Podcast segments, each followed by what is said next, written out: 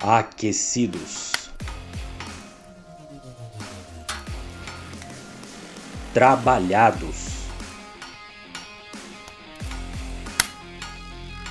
martelados,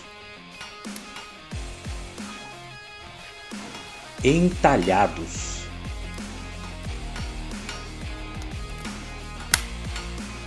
Afiados.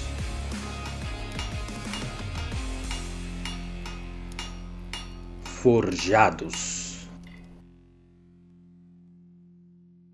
Amém. Ei, você que está nos acompanhando aí pelo, pela nossa transmissão, pelo YouTube, quero te dar uma palavra especial, ok? Uma saudação. Temos pessoas aqui da nossa comunidade, temos pessoas que são nossos amigos de outros lugares que nos acompanham, outras cidades até países. Muito obrigado pela sua presença conosco e Jesus abençoe ricamente a sua vida, ok? Você que nos acompanha pela internet, você precisa de uma atenção dobrada, né? Em relação àqueles que estão conosco aqui. Então, eu peço que você receba a graça de Deus aí, para não se desconectar com a gente. Quero convidar você a abrir sua Bíblia comigo, num, num texto de, que está em 1 Samuel. 1 Samuel, capítulo 17. Eu quero falar de um texto que talvez seja um dos textos mais conhecidos da Bíblia. Não sei se o texto é um dos textos mais conhecidos da Bíblia, mas certamente a história é uma das histórias mais conhecidas, ok? Da Bíblia. É a famosa história do confronto de Davi com Golias. Todos nós lidamos com grandes desafios ao longo da nossa vida. Talvez exatamente nesse momento você está lidando com um grande desafio assim. Desafios econômicos, profissionais, familiares, ministeriais, pessoais, às vezes relacionado à saúde, às vezes relacionado a relacionamentos. E essa história, a história do confronto de Davi com o gigante filisteu Golias, ela, que está aí no, texto que eu pedi para você abrir, ela, ela se tornou numa espécie de figura emblemática a respeito de confrontos. Né? É uma figura usada, por exemplo, no mundo dos esportes e também na, na economia, nos negócios, quando você tem duas situações é, que são é, descompensadas. Né? Por exemplo, quando você tem um grande time jogando com um time pequeno, você geralmente no esporte usa essa expressão, né? você tem um confronto de Davi com Golias. Né? E aí quando aquele time menor ganha, né? É, então diz, nossa, né? Davi derrubou Golias. Né? Isso acontece principalmente na NBA, né? Na, no futebol americano, eles usam muito essa expressão. Aqui no, no Brasil no futebol não usa muito essa expressão, mas lá fora usa bastante essa expressão. Essa expressão aqui é usada bastante no mundo dos negócios. Né? Quando você tem uma pequena empresa, por exemplo, numa licitação com uma grande empresa, e essa pequena empresa ela ganha né, aquela licitação, você fala que você teve um confronto aí né, de Davi e Golias, e o Davi né, derrubou né, o Golias. Ou seja, são situações que apresentam para a gente um contexto onde a, a vitória ela só é possível a partir de algo muito extraordinário. Então, o confronto de Davi e Golias, ele se tornou essa metáfora que se aplica desde o mundo dos esportes aos negócios, né? e, e, passa de forma geral pela vida é, de todos nós. Todos nós temos nossos gigantes. É? Todos nós temos os nossos gigantes, aquelas situações ou problemas que nos desafiam. Às vezes é um desafio contínuo, ou algum contexto que surge né, em algum momento na nossa vida. Então, o que, que nós aprendemos sobre Deus nos forjar para que possamos enfrentar esses gigantes com essa história do confronto aqui entre Davi e Golias? O texto nos diz aqui, só para te contextualizar, então eu imagino que todos conheçam a história, mas só para te contextualizar que, mais uma vez, Israel, a nação de Israel estava em guerra com a nação dos filisteus. E os filisteus, eles vieram para atacar Israel dentro do espaço geográfico de Israel, e eles se encontraram então num campo aberto, sendo que o exército dos filisteus estava num lado, o exército de Israel estava do outro lado, liderado por Saul, e de repente Dessa vez, ah, os filisteus trouxeram uma arma secreta. né, sai do meio das fileiras dos filisteus, um cara, diz o texto, que tinha quase três metros de altura. É Golias, o nome dele é Golias, ele é um, um gigante, um filisteu da tribo de Gate. E aí ele chega e desafia o exército de Israel, dizendo: por que, que a gente vai perder aqui vários homens, vários soldados numa batalha insana? Vamos ter um duelo aqui. Uh, deem um guerreiro de vocês para me enfrentar. Se ele me vencer, toda a nossa nação todos os filisteus vão se tornar escravos de Israel. Mas se eu o vencer, então Israel se tornará escravo dos filisteus. Só que o cara era grande para danar. É? E você tem uma ideia, a armadura dele, só a armadura dele pesava 60 quilos. Imagina, quem tem 60 quilos aí? Levanta a mão para mim. Ah, ninguém quer entregar o peso, né? ah, ninguém quer entregar o peso, né? Mas imagina aí, né? é, se você tem 60 quilos ou menos 60 quilos, ele carregava você no peito dele, ok? Ele não me carregava, né?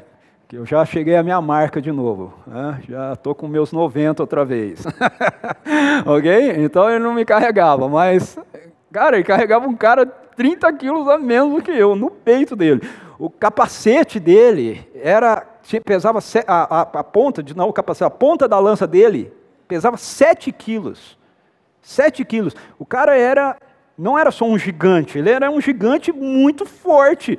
E aí ele vem e ele desafia o povo de Israel e o povo, os soldados que teoricamente a gente entenderia que são pessoas treinadas, né, para a guerra, eles ficavam apavorados diante dele. E ninguém queria saber de enfrentá-los. Até que um dia Davi chega naquele lugar ele foi levar um lanchinho para os seus irmãos, porque o pai dele mandou, né? Sabe, sabe como pai é, né? O pai está sempre cuidando. Mesmo na guerra, o, o Gessé mandou lá uns lanchinhos, né, para a turma e pediu para o Davi descobrir lá como é que os irmãos estavam, né? Mandou lá uns queijos especiais para o comandante, né? Para o Davi conseguir chegar até os irmãos. E aí o Davi chega lá, justamente na hora, num dos momentos que o Golias sai do meio das tropas de Israel, dos filisteus e desafia Israel. E aí o Davi ouve o desafio. E ele fica inconformado. Ele fala, mas quem que é esse sujeitinho?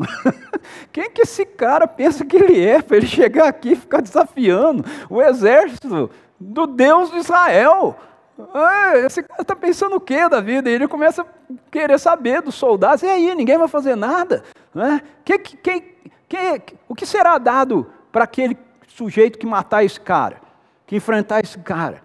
E aí os soldados contam para eles né, que Saul tinha dito que aquele que vencesse Golias iria se casar com uma das filhas dele, iria receber uma quantidade lá em ouro e os, a família estaria isenta dos impostos para o resto da vida.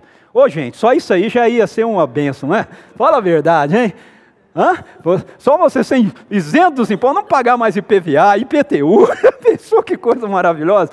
É, seria isento. E aí o Davi falou: olha, eu, esse, esse, sujeito não pode ficar afrontando o, o, os exércitos do Deus, do Deus vivo de Israel, não. Alguém tem que fazer alguma coisa. E, e chegou lá no Saul, no rei, a notícia de que tinha um rapaz lá falando que ia dar umas bolachas no gigante. E aí o Saul falou: Ai, traz esse menino aqui.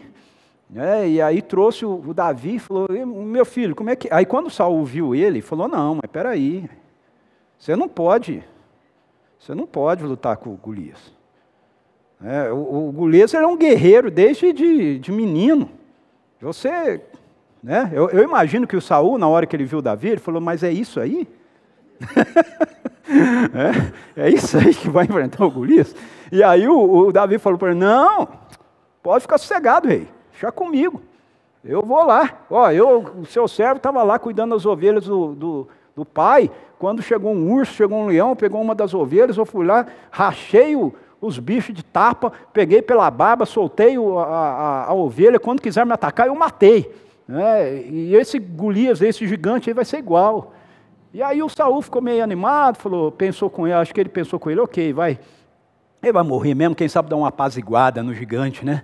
Então botou lá uma, uma armadura nele, falou, então vai para a guerra. Ele falou, não, usando isso aqui não dá para lutar. E aí o Davi tira a armadura de Saul, ele estava acostumado a enfrentar os animais, os bichos, né, com as armas de pastor que ele tinha. Ele tinha uma, um cajado de pastor, uma funda, que é uma atiradeira, né, diferente. Nós aqui, nosso tiradeira é o bodoque, né, o estilingue. A, a funda é um, é um, tem um paninho assim, você coloca a pedra e tem duas tiras e você roda e solta uma das tiras, aí a pedra vai, né? Era a arma de Davi. Davi passou, pegou cinco pedras lisas no rio, e ele vai ao encontro de Golias, e quando Golias o vê, o Golias fala: Por acaso eu sou um cão para vocês virem lutar contra mim com um pedaço de pau e pedra? O que, que é isso?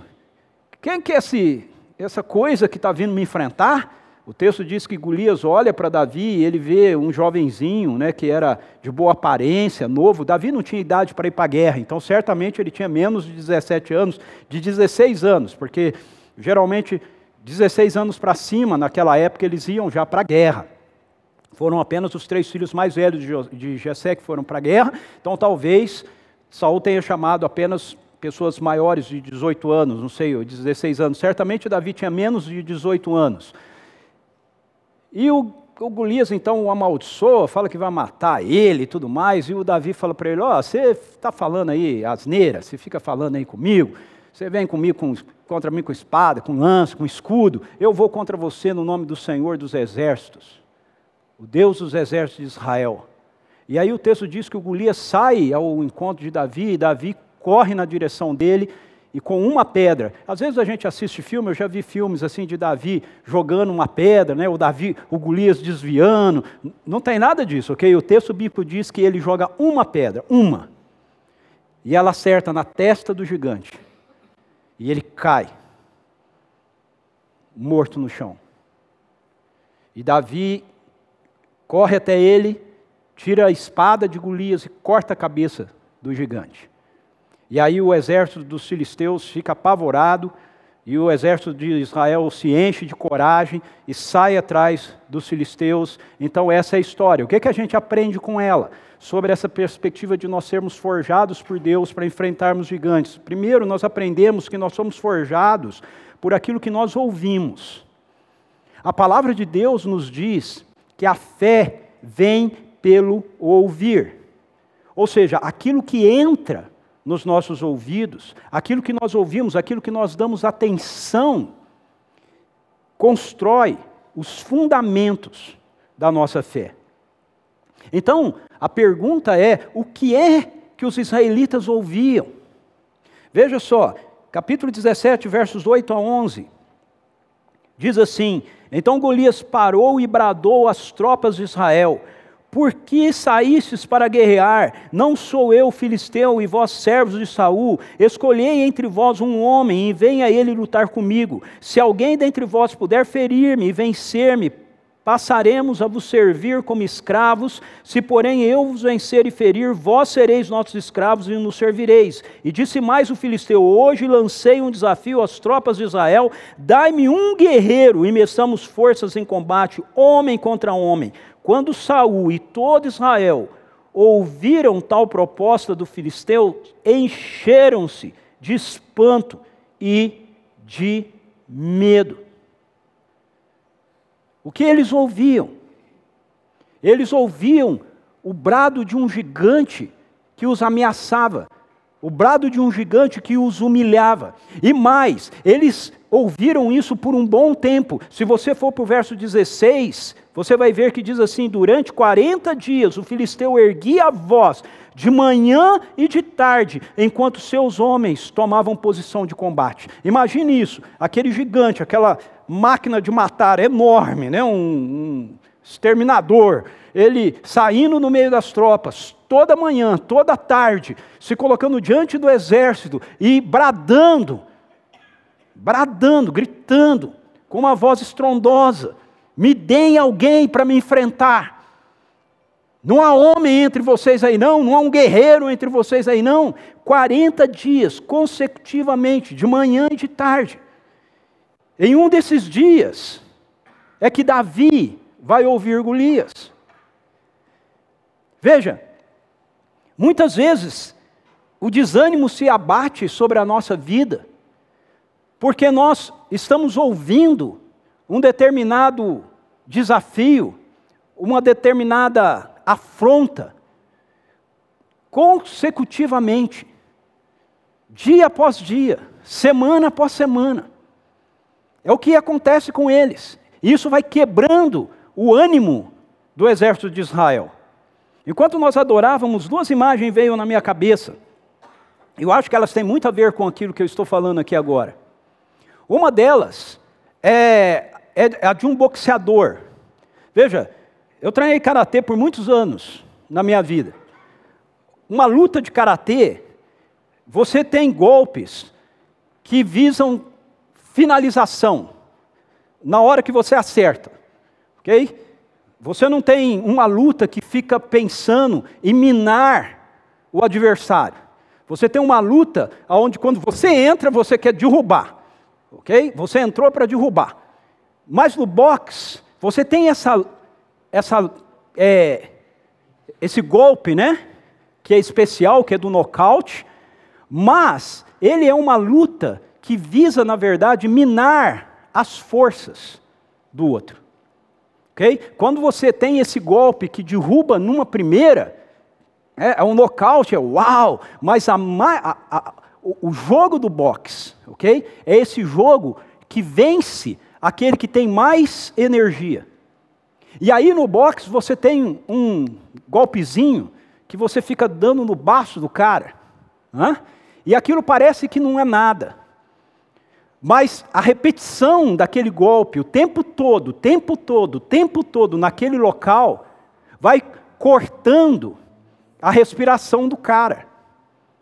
Você já deve ter experimentado isso sem golpe mesmo. Já experimentou correr muito, andar muito, e de repente você começa a sentir umas agulhadas, e aí parece que você não está conseguindo mais respirar? Então, é isso que o boxeador sente quando ele fica tomando aqueles golpes o tempo todo, ok? Na região do baço, rim, ah, ele vai minando a força para ele respirar. Ok? Isso vai cansando,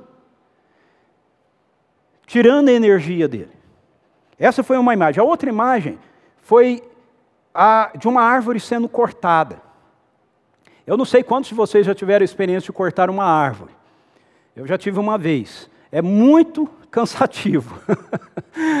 e para você cortar uma árvore, ou isso serve para qualquer madeira, né? Você precisa sempre bater no mesmo lugar. Você precisa bater no mesmo lugar, no mesmo lugar, porque se você bater em lugares diferentes, você não vai cortar. Então é sempre, o golpe é sempre dado no mesmo lugar, na mesma região, até que ela possa tombar. Isso é o que está acontecendo aqui. E é isso que acontece muitas e muitas vezes conosco. Satanás, ele é um lutador de resistência. Ele não é um lutador de finalização. Ele não consegue te derrubar com um golpe. Ele vem e vem e vem e vem e vem, até que você vai se desgastando, cansando, desanimando e desiste. E fala: não, não dá mais, deixa para lá. Mas é no meio dessa situação que Deus pode nos forjar para enfrentarmos gigantes. Numa dessas horas, o Golias leva o azar do Davi chegar lá. E aí eu quero que você olhe o verso 23. Veja só, nós estamos falando sobre o, a, o ouvir nos forja, ok? O verso 23 diz assim: Enquanto Davi conversava com eles, o grande guerreiro filisteu de Gate, chamado Golias, avançou e bradou o seu desafio habitual. E Davi o ouviu. E Davi o ouviu. Assim como o verso 11 diz que Israel, as tropas de Israel e Saul ouviram. Davi também ouviu. Mas olhe agora para o verso 26. O verso 26 diz assim: Então Davi perguntou aos soldados que estavam ao seu lado: quem é que receberá, o que é que receberá o homem que matar esse filisteu e desagravar a ofensa contra a honra de Israel? Quem é esse filisteu incircunciso para desafiar os exércitos do Deus vivo? Então veja, Saul e o exército de Israel ouvem, Davi ouve. Qual é a diferença? A diferença é como se ouve. Como se ouve. O ponto em questão é que, na maioria das vezes, nós não podemos evitar o que nós ouvimos, mas nós podemos decidir como ouvimos. Romanos 10, 17 diz: como consequência, a fé vem pelo ouvir as boas novas, e as boas novas vêm pela palavra de Cristo. Então, a pergunta é: o que nós temos mais ouvido? O que nós temos mais ouvido? Como nós ouvimos? Enquanto os israelitas ouviam as palavras de Golias como ameaças dirigidas a eles, Davi as ouviu como uma afronta dirigida a Deus. Saul e o exército ouvia como uma ameaça dirigida a eles. Mas quando Davi ouviu, falou: que, quem que esse incircunciso filisteu está falando do nosso Deus? Então, como? Nós somos forjados por Deus para enfrentarmos gigantes quando nós recebemos uma audição seletiva, pela fé. Nós decidimos ouvir tendo como centro da nossa vida a glória de Deus.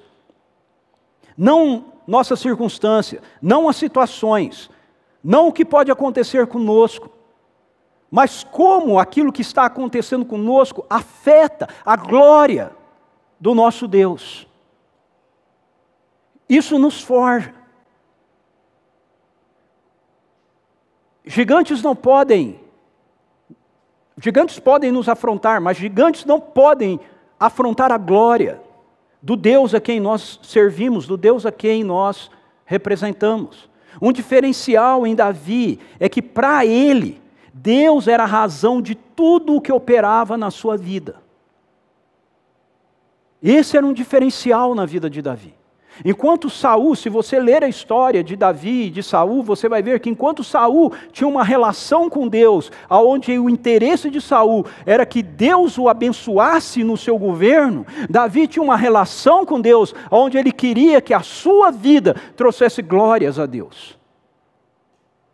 Então a questão para nós é como nós lidamos com as afrontas em relação a quem Deus é para nós. O que é o centro? Os salmos escritos por Davi revelam o seu coração para com Deus. Então eu quero dizer para você que está aqui essa manhã comigo, você que está em casa nos assistindo, você que vai ouvir isso mais tarde, como como é o seu coração? Como está o seu coração para com Deus? Diante dos gigantes que se apresentam a nós.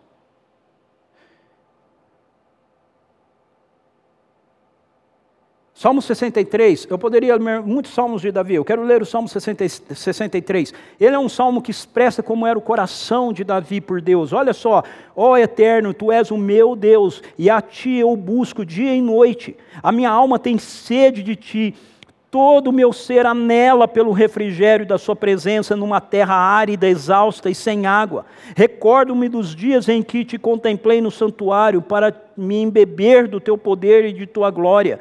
Porquanto melhor que a própria vida é o teu amor e miser... leal e misericordioso. Por isso os meus lábios te exaltarão sobremaneira. Sim, por toda a minha vida eu te bendirei e erguerei meus braços invocando o teu nome.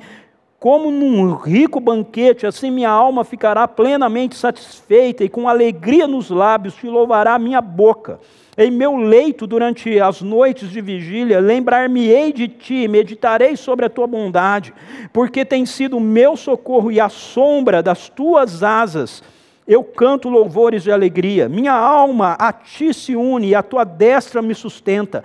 Aqueles que procuram a minha destruição serão lançados às profundezas da terra. A espada os ferirá e se tornarão pasto para os chacais. O rei, porém, se alegrará em Deus. Todos os que juram pelo nome de Deus o louvarão. Todavia, as bocas dos mentirosos serão lacradas. Preste atenção nisso. Como eu disse, tem muitos outros salmos. Você pode ler os salmos. Os salmos revelam o coração de Davi para com Deus. Veja, enquanto Saul se lembrava de Deus e buscava Deus na hora que havia uma situação, Davi ansiava por Deus durante todos os dias da sua vida. Ele diz: "A minha alma tem sede de ti". Então, para Davi, a diferença em ouvir o desafio de Golias estava no fato de que ele não estaria buscando a Deus no momento que um gigante surgiu diante dele. Ele vivia na presença de Deus. Ele vivia. Então aquilo que Deus representava para ele era aquilo que ele carregava consigo todos os momentos da sua vida.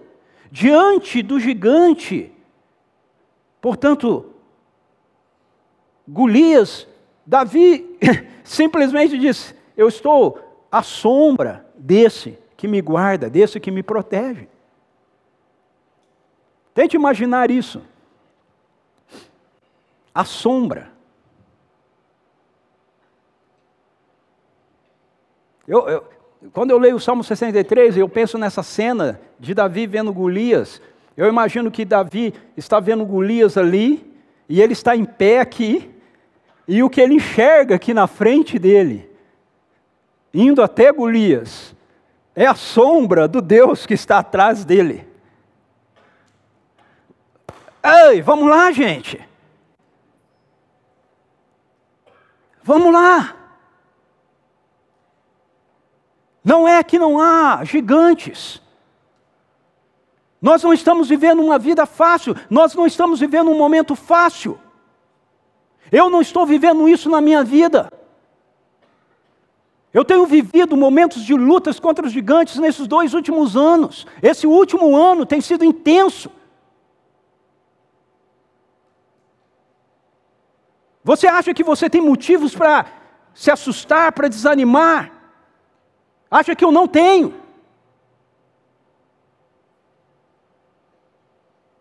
Como é que nós vamos responder aos Golias que estão diante de nós? Nós somos os filhos e filhas do Deus eterno. Israel todo era. Mas veja como eles respondem: apavorados. Mas Davi não. Agora, tem um que vem da dinastia de Davi e que é mais poderoso ainda do que Davi.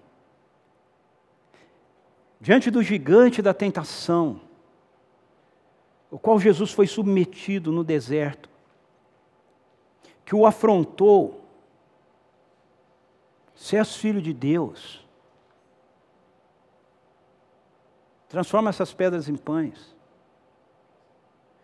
Jesus simplesmente se manteve de pé, porque ele havia ouvido a voz do Pai. Quando nós ouvimos a voz do Pai, o grito dos gigantes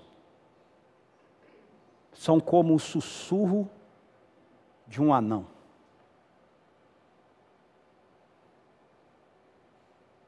Quando nós ouvimos a voz do Pai, os gritos dos gigantes não passam de sussurros de anões.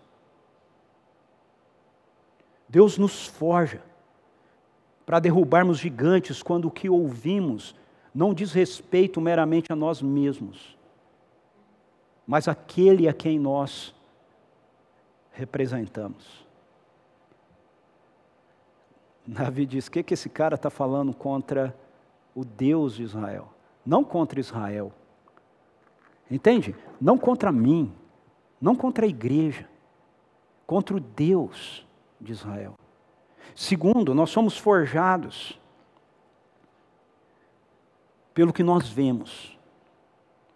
Esse texto nos ensina que nós somos forjados por Deus, por aquilo que nós vemos.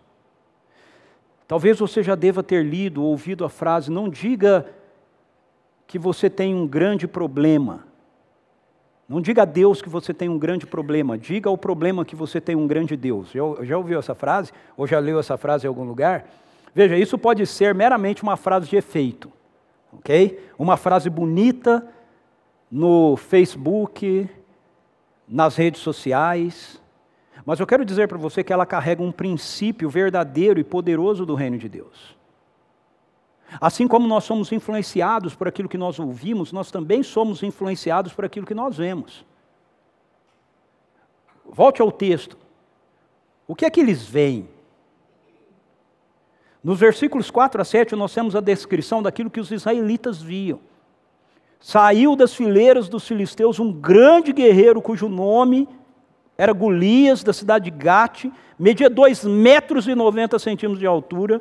Ele usava um capacete de bronze, vestia uma couraça de escamas de bronze que pesava 60 quilos. Ele trazia as pernas protegidas por caneleiras de bronze, carregava nos ombros uma espécie de escudo de bronze, com um dardo nas suas costas. A haste da sua lança era semelhante a uma laçadeira de tecelão a ponta era de ferro e pesava 7 quilos e 200 gramas, e seu escudeiro caminhava à sua frente. Isso é o que eles viam.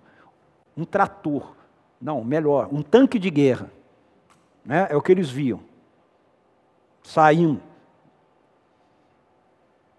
Isso é o que os israelitas viam. No versículo 33, nós temos uma descrição do que Saul via. Olha o verso 33. Contudo, Saul respondeu a Davi: Tu não poderás ir contra o filisteu para lutar contra ele, porque não passas de uma criança e ele é um guerreiro desde a sua juventude. É isso que Saul via. Quando Saul olhava para Golias, ele via um guerreiro desde a sua juventude. É isso que ele via. Saul não era guerreiro desde a juventude, ok? Ele era fazendeiro antes de se tornar rei. Mas no verso 32, nós temos uma descrição do que Davi via. ah, esse menino. Por isso que eu amo o mosaico, o espaço Kids, porque as crianças elas vêm de uma forma diferente. Então Davi disse a Saul: que ninguém deixe seu coração se abater por causa desse filisteu, teu servo irá e pelejará contra ele. O que que Davi via? Um filisteu. Só um filisteu. Não um gigante filisteu. ok? Não um gigante filisteu. Não um guerreiro filisteu. Um filisteu. Não se deixe ninguém se atemorizar, se aborrecer, se amedrontar, se desgastar, ficar ansioso por causa desse filisteu. De novo, qual é a diferença? A diferença está em como ver. A diferença é a fé. A diferença entre como Davi vê e o que Saul vê, o que o exército de Israel vê, é descrito nos versos 34 a 37 quando diz assim, mas Davi argumentou diante de Saul, quando teu servo apacentava as ovelhas de seu pai, e surgiu um leão, um urso feroz que arrebatava uma ovelha do rebanho, eu o perseguia e o atacava e arrancava a ovelha da sua goela, e se vinha contra mim, eu o agarrava pela juba, o feria e o matava. O teu servo venceu o leão e o urso, e assim será com esse incircunciso filisteu, como se fosse um deles, pois desafiou os exércitos exércitos do Deus vivo. E Davi disse mais: E a vé que me livrou das garras do leão e do urso, me livrará também das mãos desse filisteu. A diferença está no testemunho que Davi carregava. A diferença estava na vida de testemunho que Davi tinha, na experiência que Davi tinha com Deus. Veja, isso é fé. Fé não é um conjunto de ideias que nós temos escritos num compêndio. Fé é uma experiência viva com aquilo que as Escrituras nos mostram, nos fala. Fé é uma experiência que faz com que o Deus que nós afirmamos crer por causa desse livro se torne real na nossa vida, no nosso dia a dia.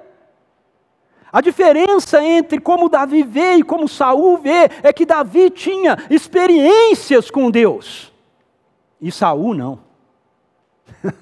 Davi tinha experiências com Deus e o exército de Israel não. Davi tinha experiência, testemunho. Testemunho é isso.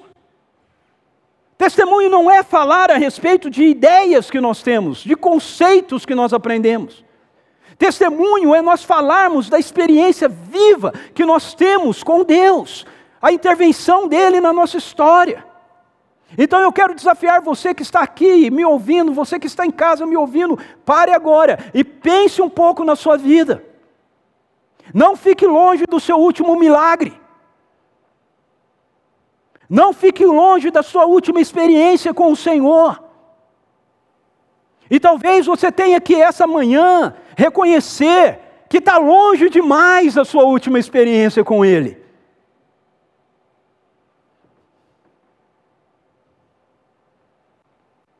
Que é hora de você falar, Deus, eu preciso experimentar, eu preciso provar e ver que o Senhor é bom. Eu tenho certeza que todos aqui, se pensarem um pouco na sua vida e na sua história, terão testemunhos para falar a respeito das intervenções de Deus em seu favor. O ponto não está em que Deus não age, o ponto está em que nós nos esquecemos do que Ele faz. Davi não se esquecia. Davi olha para Golias e fala: Eu sei, o Deus que eu estou servindo. Eu sei, esse gigante não pode ser mais forte que um urso. Esse gigante não pode ser mais feroz que um leão. Deus me livrou do urso, me livrou do leão, não vai me livrar de um filisteu incircunciso? Eu provei e vi. Opa, esqueci que é vidro. Eu provei e vi o quão bom tu és. Eis-me aqui, Jesus. De novo.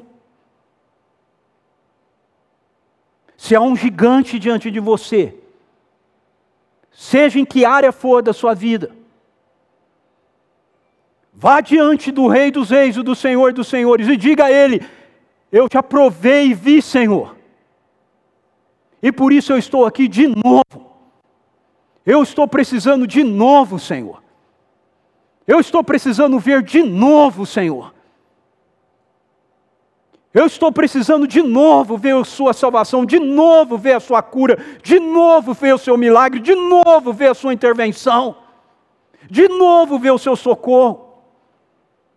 Eis-me aqui, Senhor, de novo. Quando a gente diz isso, eis-me aqui, Senhor, de novo, não é eu estou tendo que vir de novo, eis-me aqui, Senhor, de novo. Não, não, é dizer, Senhor, eis-me aqui, Senhor, de novo, de novo, eu já provei, eu já vi o que o Senhor é capaz de fazer, eu preciso ver o Senhor fazer de novo.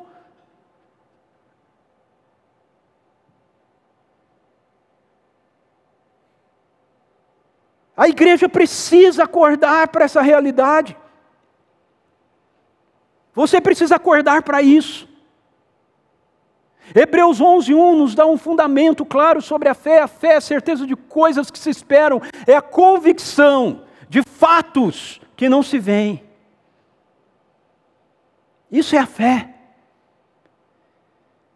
Mas Romanos 1, 16, 17 nos mostra qual a postura que a gente deve ter quanto a essa fé. O apóstolo Paulo, nesse texto de Romanos, quando ele está introduzindo a igreja de Roma, como ele vê o evangelho, como ele prega o evangelho, como ele entende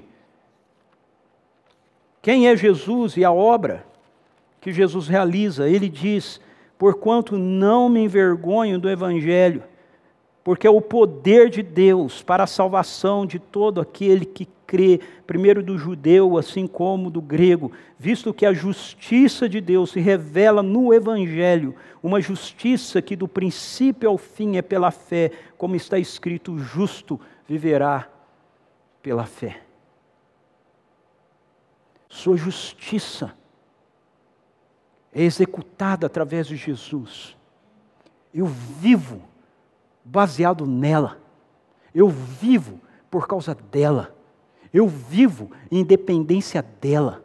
Não é o que eu faço, é o que ele fez. Não é o que eu sou, é quem ele é.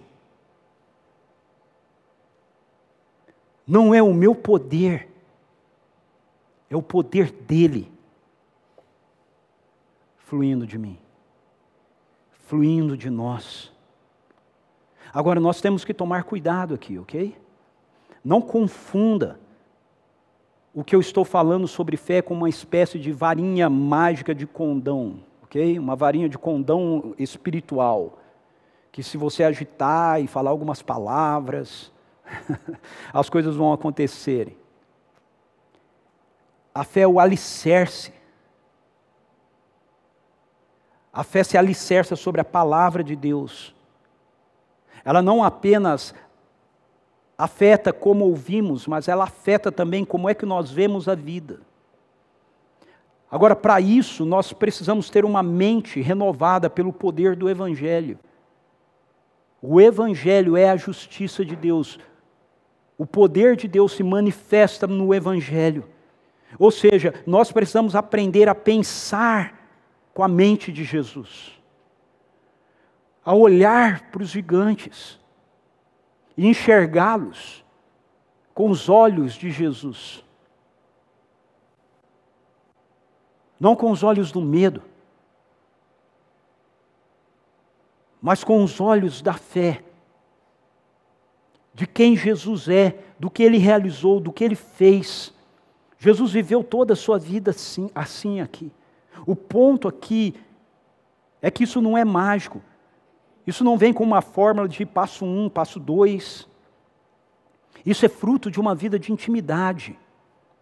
Isso é forjado na rotina na nossa vida, na nossa constância, na nossa perseverança. Veja, Davi enxerga Golias do jeito que ele enxerga, porque ele tinha uma experiência ao longo da sua vida que não era muito longa, ok? Ele era um adolescente, com Deus.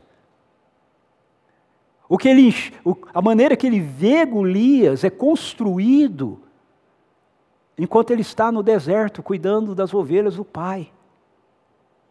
Enquanto ele está no seu anonimato.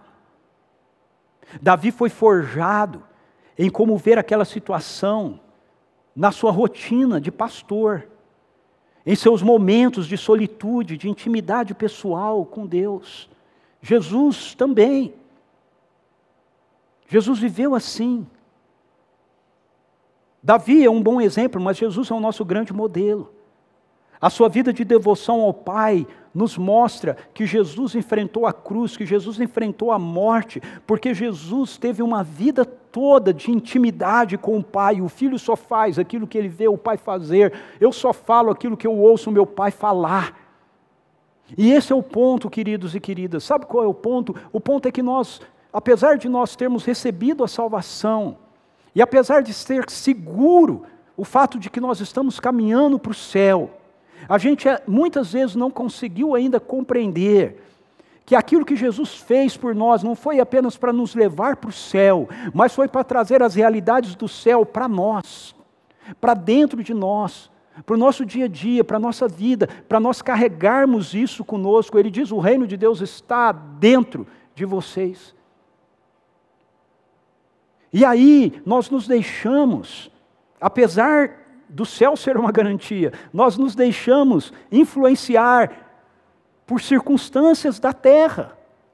Veja, as circunstâncias estarão ao nosso redor, estavam ao redor de Jesus, mas Jesus viveu a vida toda dele aqui, carregando a realidade do céu nele. Ele nunca esteve aqui sem deixar de estar no céu. E Paulo nos diz que nós estamos assentados à destra de Deus Pai Todo-Poderoso em Cristo Jesus. Ou seja, aquilo que Jesus viveu na vida dele como um ser humano, eu e você podemos viver na nossa. Davi viveu isso de forma significativa. Mas o que eu e você precisamos compreender aqui, de novo, é que isso não é algo mágico. Isso é fruto de intimidade, isso é fruto de andar com Deus, isso é fruto de relacionamento contínuo com Ele. Esse é o nosso desafio. Satanás está o tempo, tempo todo tentando nos convencer que o brado do gigante é assustador e aí a gente corre, a gente foge, a gente foge, a gente se esconde no entretenimento, a gente se esconde no desânimo, em outras coisas tantas. Ao invés de nós, ao invés de nós nos colocarmos na presença de Deus e dizer, ok, Senhor, eu vou estar com você, eu vou andar com você. Um gigante se torna um anão quando ele está diante da sombra do onipotente. Ensina-me a viver a minha vida pela ótica do céu. Que a ótica do céu venha nos colocar em conformidade com a terra. E que nós possamos mover essas realidades do céu para a terra, como Jesus fazia, como Jesus ensinou que nós deveríamos fazer, ao dizer que nós deveríamos orar: Pai nosso que estás no céu, santificado seja o teu nome, venha o teu reino, seja feita na terra a tua vontade. Então, como você tem visto os gigantes que estão diante de você? Como Saul? Como povo? Como Davi? Por fim, nós aprendemos que nós somos forjados pelo que nós representamos. Quando Davi se, se coloca diante de Golias, e a batalha em si vai ser travada. O Golias esbraveja contra ele, dizendo: Sou por acaso um cão para que venha ter comigo com um pedaço de madeira, e o filisteu amaldiçoou Davi pelos seus deuses. Verso 44: Disse mais o filisteu a Davi: Vem cá e darei a tua carne às aves do céu e às feras do campo. Agora veja a resposta de Davi. Verso 45 e 46. Contudo, Davi retrucou ao filisteu: Tu vens contra mim com espada, lança e escudo pontiagudo.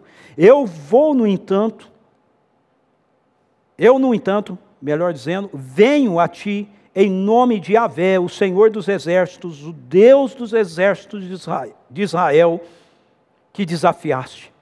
Hoje mesmo Yahvé te entregará em minhas mãos, eu te ferirei e te separei a cabeça e darei o teu corpo aos cadáveres e os cadáveres dos exércitos dos filisteus, às aves do céu e aos animais selvagens. Toda a terra saberá que há Deus em Israel. Davi diz: Você vem contra mim com escudo, espada, mas eu vou contra você no nome de Avé, o eu sou. O eu sou. Você precisa se levantar hoje. E você precisa se levantar a cada manhã. E olhar para os ursos, leões, gigantes que você tem que enfrentar no seu dia. E dizer para eles: Eu vou contra vocês no dia de hoje no nome do grande eu sou, do Senhor dos senhores, do Rei dos reis, ao qual eu represento. É assim que nós precisamos viver nossa vida, a cada dia, a cada manhã. Davi não tem sua vida e seus feitos baseados em si, mas na consciência de quem ele representava. Em outras palavras, Davi, ele não tinha um coração independente. Ele tinha um coração dependente dos propósitos de Deus. Veja, quando Saul quis vestir Davi com a sua armadura, seria uma forma dele demonstrar que ele estava representando Davi naquela luta, estava representando o rei Saul. Davi se recusa a usá-la. Ele vai contra Golias representando o verdadeiro rei, o Senhor dos exércitos, aquele que não precisa de uma armadura, aquele que não precisa dos recursos humanos, aquele que não precisa da política, aquele que não precisa da economia. Aquele que não precisa da ciência, embora ele se utilize de todas essas coisas, ele não precisa de nenhuma delas. É no nome dele que nós andamos, é no nome dele que nós vivemos. Ou não? Porque isso era assim para Davi, mas isso devia ser assim para Saul, isso devia ser assim para todos os demais. Mas só era para Davi. Talvez esse seja um dos pontos mais complexos para que nós possamos entender como Deus nos forja para derrubar gigantes ao nosso redor. Sabe por quê? Porque nós somos frutos de uma sociedade que nos convence que a vida é sobre nós, que a vida é sobre nossas necessidades, sobre o nosso sucesso, sobre o nosso nome sobre o nosso conforto. Mas a palavra de Deus nos lembra que a vida humana é sobre a glória de Deus, é para a glória de Deus. Esse é o centro. Nós fomos criados para isso, Gênesis 1, 26 a 30. Fomos feitos à sua imagem e à sua semelhança para carregarmos a sua glória e representarmos a sua presença em toda a criação. Quando nós nos rebelamos contra isso, nós liberamos o caos, nós liberamos o maior de todos os gigantes que existem. Aquele que mais nos aterroriza. Nós colocamos não apenas o nosso destino, mas também o destino de toda a criação sobre a ameaça de Satanás. Aquele que vem para matar, roubar e destruir. Mas vejam, Assim como Davi entendeu o seu lugar diante dos propósitos de Deus para Israel, Jesus Cristo, o filho de Davi, a raiz de Davi, ocupou o seu lugar para cumprir o propósito de Deus para toda a humanidade. Porque Deus amou o mundo de tal maneira que deu o seu Filho unigênito, para que todo aquele que nele crê não pereça, mas tem a vida eterna, porque o Filho de Deus não veio para condenar o mundo, mas para salvá-lo. Foi isso que Jesus veio fazer. Foi isso que ele fez. Através da sua morte e ressurreição, Jesus derrubou o maior de todos os gigantes, o diabo. Ele tomou das suas mãos a arma mais aterrorizante que ele possuía, a morte. Ele cortou cortou a sua cabeça. Hebreus capítulo 2, versículos 14 e 15 diz que Jesus se tornou o homem como nós e morreu para tirar das mãos de Satanás a chave da morte, para tirar do nosso coração o pavor daquele que poderia nos aterrorizar.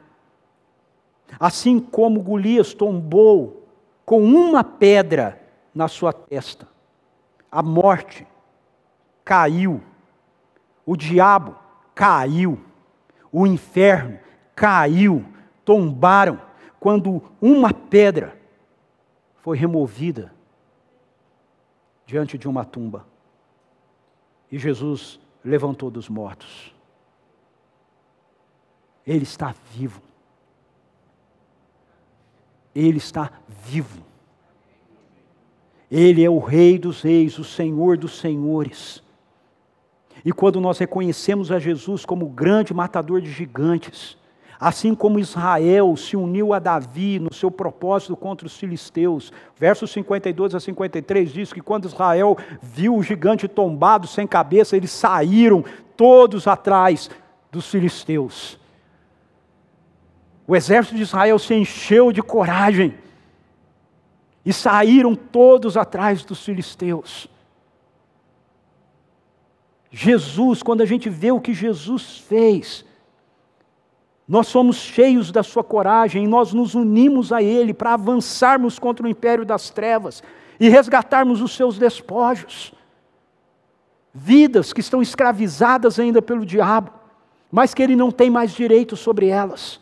Assim como o Pai me enviou, eu também vos envio. Nós recebemos autoridade e poder, autoridade que vem de Jesus, poder que vem do Espírito, para fazermos isso. Então a pergunta é: em nome de quem nós estamos saindo para enfrentarmos os gigantes?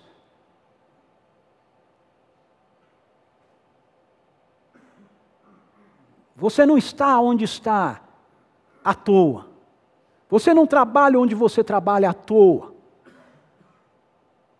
Deus quer te usar ali para que você seja aquele que traga esperança para aquele lugar, para aquelas pessoas, de que aquele que é o matador de gigantes está ao seu lado.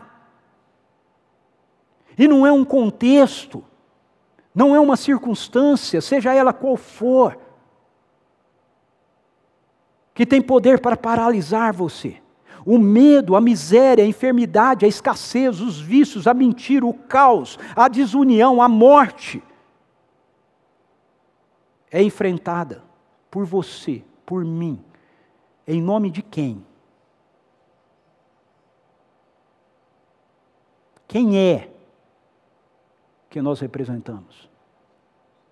Em nome de quem você sai em defesa do seu casamento? Em nome de quem você sai em defesa dos seus filhos? Em nome de quem você sai em defesa dos recursos que Deus tem colocado à sua disposição? Em nome de quem você sai? De mamon? Da economia? Do governo? Não, você sai em nome do Senhor dos Senhores, do Rei dos Reis. Você o representa. Deus nos forja para matarmos gigantes quando nós entendemos que nós vivemos a nossa vida para representar o seu governo na terra, assim como ele é no céu. Fique em pé.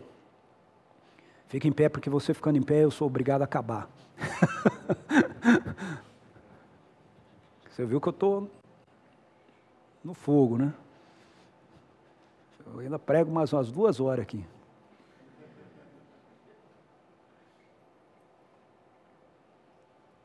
Você em casa.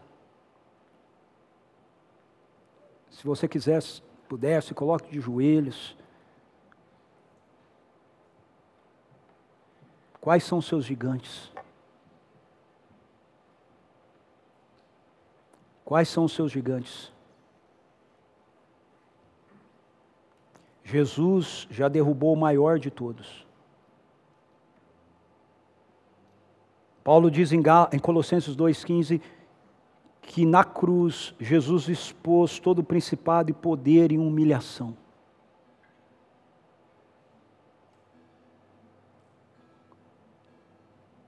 Quais são os gigantes que estão gritando dentro de você?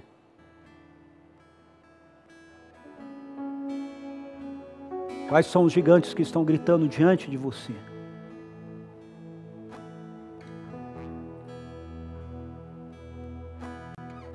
Você vai ficar nas fileiras tremendo de medo?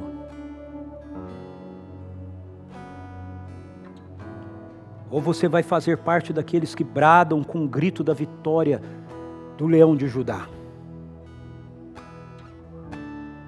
Do Rei dos Reis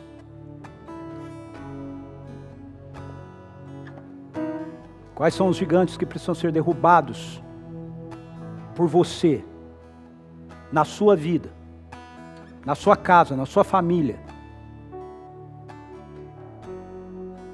Seja em que área for.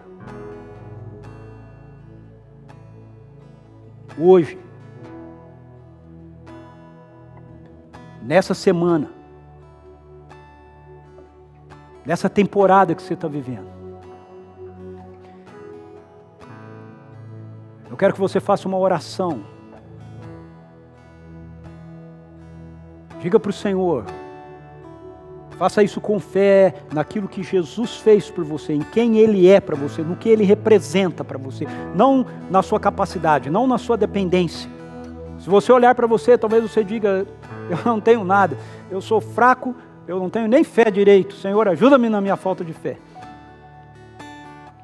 Mas eu olhando para Ele, para o que Ele fez, quem Ele é. Eu quero que a sua oração seja a seguinte: Senhor, me dê uma pedra. Me dê uma pedra de fé. Coloque uma pedra de fé na minha mão, Senhor. Hoje que tem um tiro certeiro, que vai cravar na testa do gigante que precisa cair e que ameaça meu casamento, que ameaça minha família, que ameaça meu sustento, que ameaça meus negócios, que ameaça minha saúde. Me dê uma pedra. Peça para Ele. Peça para Ele, ore agora, peça para Ele, Senhor, me dê uma pedra de fé. Diga para Ele, no meio gigante que precisa cair. Não chame de gigante, ok? Quem é esse filisteu? Quem é esse filisteu? Diga para ele, Senhor, precisa cair essa ameaça aqui no meu trabalho, precisa cair essa ameaça aqui na minha saúde, Precisa cair essa ameaça aqui no meu casamento, precisa cair essa ameaça aqui na vida dos meus filhos, precisa cair essa ameaça aqui na vida daqueles que estão na minha família e que ainda não se renderam a Ti. Precisa cair, Senhor. Uma pedra de fé, Espírito Santo, nos dê. Em nome de Jesus. Para que cada manhã a gente se levante na convicção de que nós vamos sair para o fronte da batalha,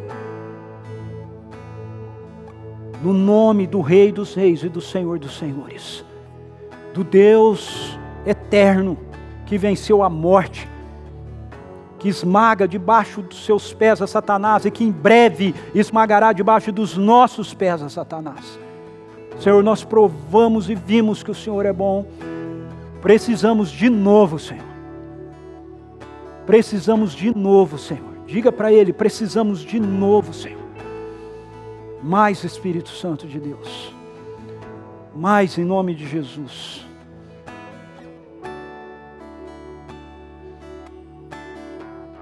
Que caiam, Senhor, os gigantes.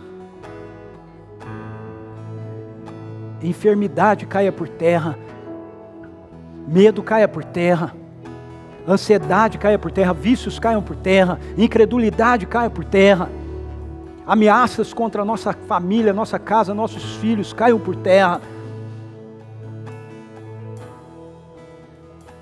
Mentiras que fazem com que a gente não acredite que temos a autoridade e o poder de Jesus em nós para perseguirmos e destruirmos as trevas, caiam por terra em nome de Jesus, caiam por terra.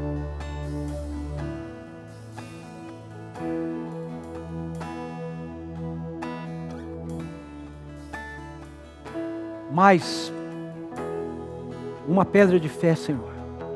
Senhor, eu, muitos aqui, muito provavelmente como eu, estão tendo que matar, Senhor Deus, um leão por dia, um urso por dia, tendo que derrubar um gigante por dia. Senhor, nos dê uma pedra de fé a cada manhã, Senhor. A cada manhã que a gente se levante, que a gente saia para lidar com um novo dia, na certeza de que nós estamos indo como seus representantes como aqueles que foram ordenados e enviados por Ti para trazer as realidades do céu para a terra. No ambiente onde trabalhamos, na nossa casa, na nossa família, por onde nós andamos, por onde vamos, no nosso casamento, no relacionamento com os nossos filhos. Senhor, que nós vejamos com Seus olhos, que nós ouçamos com os Teus ouvidos, Senhor.